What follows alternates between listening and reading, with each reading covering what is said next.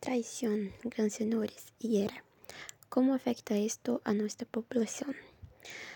Después de largos años sufriendo una terrible maldición que Amaranta puso sobre nosotros, donde nuestros rostros estaban cubiertos por máscaras, nuestra salvación vino en forma humana. Feiri, el rompedor de maldiciones, vino y vino y nos salvó con su amor por nuestro gran Señor.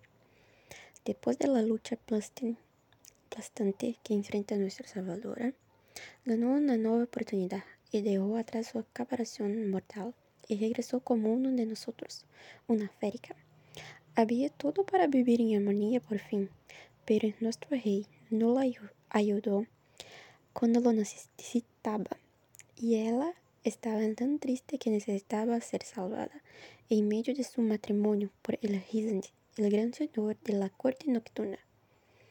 Lo que parecía ser una grande traición resultó ser una bomba en nuestra corte. Después de meses buscando a tu novia, Talin descubre que está compañera con Rizani. Así termina la poca alianza que tenían las cortes. Ahora con el rey de Ibern de nuevo en acción, con el calderón amardenando la paz de los humanos y féricos, alianzas son cada vez más importantes.